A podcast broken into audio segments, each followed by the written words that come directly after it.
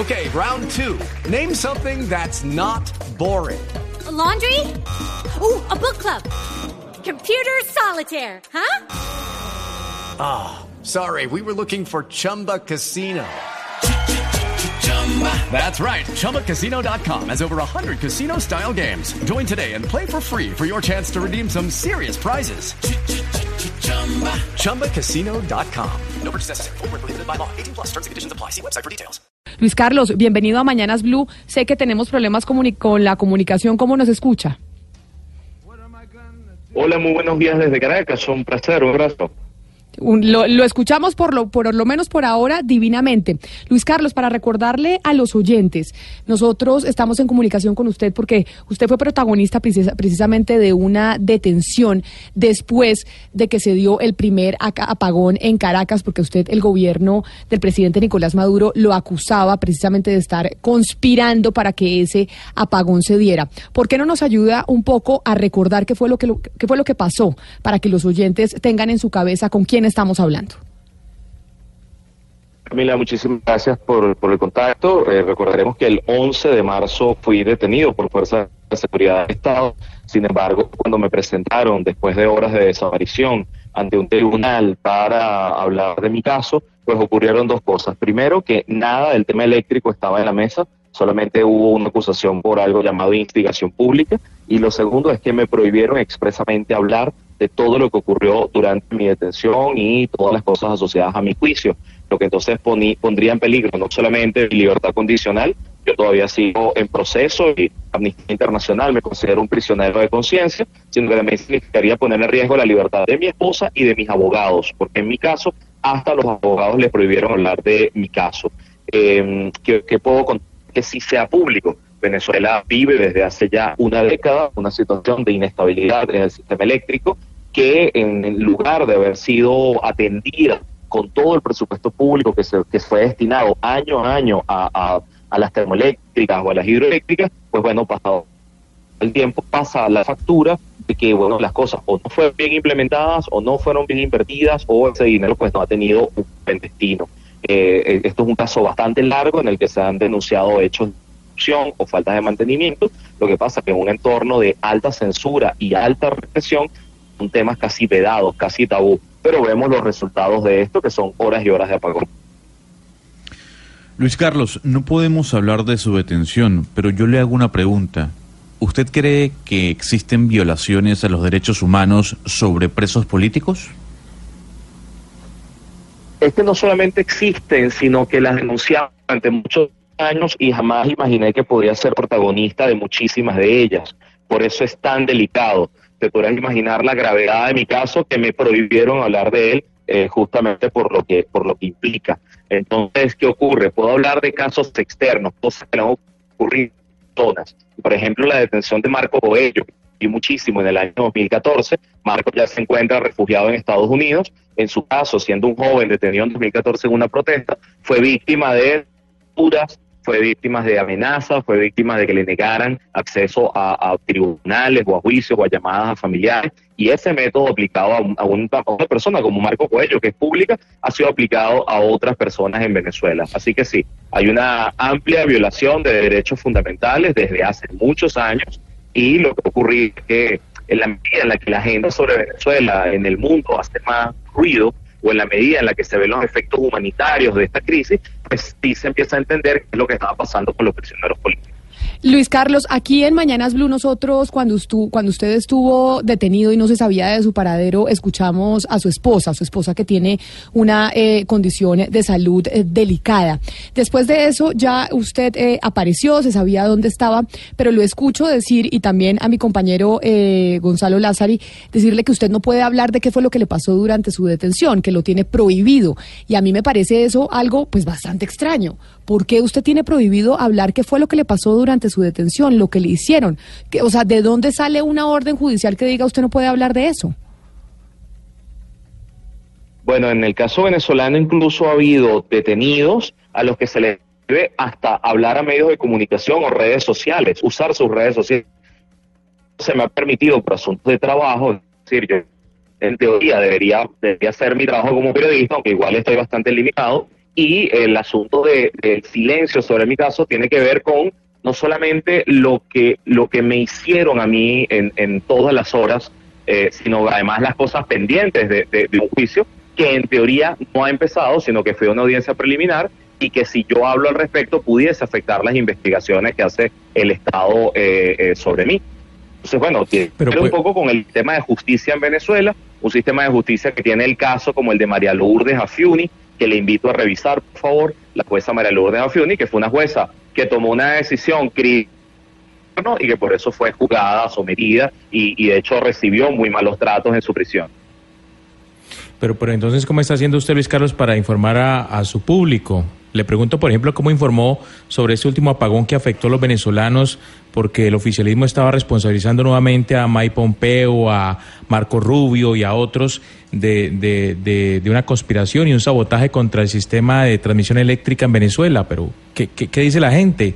Eh, ¿Creen en lo que dice el oficialismo? ¿No creen? ¿Qué, qué está pensando el venezolano eh, común? Bueno, el, asunto el asunto es que ya esto no es una competencia de popularidad y a ver a quién le creen más. El asunto es que ya la gente está un poco desesperada porque no tener electricidad no le permite hacer cosas muy esenciales. Piensen nada más en esta situación, por ejemplo, en un hospital, las madres tienen que pasar toda la noche ubicando a los bebés porque no hay ni siquiera un sistema de enfriamiento de las habitaciones. Eso aumenta la cantidad de, de bacterias y gérmenes. Entonces son situaciones límites, situaciones que hacen que la gente se desespere y que ideológica política queda en segundo plano. Eh, lo que ha pedido la prensa muchas veces en Venezuela es que se entreguen las cifras de cómo fue ejecutado el presupuesto, los miles de millones de dólares para el sistema eléctrico a lo largo de estos años. Eso es importante, porque lo que se ve son obras abandonadas, obras que no funcionan, obras que no pueden sustituir a la hidroeléctrica con termoeléctrica porque no se hicieron las, las inversiones a tiempo. Y lo segundo que hay que mostrar es qué parte del sistema está supuestamente siendo atacado o saboteado si todo el sistema está militarizado, todo el sistema está en manos de las Fuerzas Armadas eh, de- de- del propio Nicolás Maduro. Entonces, ¿qué es lo que está siendo atacado si todo está bajo cuidado? O sea, son unas Luis dudas Carlos. que la gente se plantea todos los días, pero que al parecer responderlas genera riesgos para cualquiera. Luis Carlos, cuando se refieren a Venezuela, por ejemplo, el gobierno de Colombia se refiere como una dictadura. O por supuesto que el gobierno venezolano lo niega. Cuando si, si uno se te pregunta, se le, le pregunta a ustedes o le pregunta, le pregunto yo a usted directamente, para definir el sistema que impera en Venezuela en este momento, ¿es una dictadura? Di- Disculpe que estoy escuchando muchísimo ruido de fondo de todo el equipo, además de ustedes dos en estudio. Entonces no entiendo muy bien qué me están preguntando. pregunto- no, le pregunto si que usted definiría- Con, con el, el sistema político que rige en Venezuela, una de las cosas más importantes es ver qué ha declarado la OEA, qué ha declarado la ONU al respecto. En la OEA se habla de Venezuela como un gobierno que violó algunas normas básicas de la democracia. Una de ellas, por ejemplo, fue poder acceder a elecciones limpias y libres el año pasado, cuando se hicieron las elecciones presidenciales, y el desconocimiento de las autoridades venezolanas de parte de autoridades de otros países, incluido el gobierno colombiano. Yo creo que eso nos puede dar un mapa de cómo definir qué es lo que ocurre en Venezuela. Pero usar palabras tan fuertes como que el gobierno levante alertas y se lleve a la gente detenida por usarlo sería un riesgo para cualquiera aquí adentro. Luis Carlos, usted fue señalado de conspirador. Yo quiero ponerme del lado ahora de la teoría del gobierno de Nicolás Maduro. Para usted, Estados Unidos no ha tenido ninguna relación con alguna falla que haya tenido el sistema eléctrico de Venezuela. Eh, eh, yo no he sido acusado de conspiración en, ninguna parte, ni en ni nada. Este, eso, vamos, tiene que ver con otro tipo de cuestiones. El, asunto de la participación de Estados Unidos en Venezuela es muy extraña, porque en realidad Estados Unidos es uno de los principales clientes del gobierno venezolano, es quien ha comprado petróleo eh, vamos, al, tipo del día durante décadas y décadas, y su relación es histórica, la relación con Venezuela es histórica. Entonces, más bien se pudiese decir que durante muchísimos años Estados Unidos financió a la revolución de Hugo Chávez y el gobierno de Nicolás Maduro, básicamente porque pagaba el petróleo que se le vendía. De ahí a decir que hay algún tipo de participación, eh, votaje y demás, sería hasta contradictorio porque la, operación petrolera. Entonces, son, son pruebas que va a tener que mostrar el propio gobierno de Nicolás Maduro. Y sí, la prensa venezolana no tiene acceso a tanto nivel de información.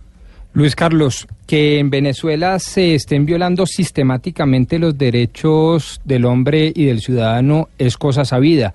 Que en Venezuela los organismos internacionales como la ONU o la OEA lo califiquen de un régimen tiránico o dictatorial es cosa sabida. La gran pregunta que tenemos acá en Colombia, o que por lo menos yo la tengo, es cómo ven los venezolanos la luz al final del túnel, porque es sabido también que Nicolás Maduro detenta el poder militar y el poder económico. ¿Cuál cree usted o cuáles creen ustedes que son las salidas a este laberinto de la democracia? Bueno, las salidas institucionales y democráticas las han planteado los propios venezolanos durante mucho tiempo. La posibilidad de unas, elecciones limpias, libres, seguras para todos. La posibilidad de que haya Estado de Derecho nuevamente y que se sometan a a juicio quienes hayan violado derechos humanos o quienes hayan acercado a temas tan delicados como el narcotráfico. Ese tipo de cosas están sobre la mesa. Ahora, nada de eso ocurre por porque, bueno, ni siquiera porque la gente protesta de la calle, porque ya en años anteriores que la gente protesta y le disparan o los detienen o los desaparecen. Entonces, ¿qué, qué, qué carta queda? Bueno, hay dos importantes.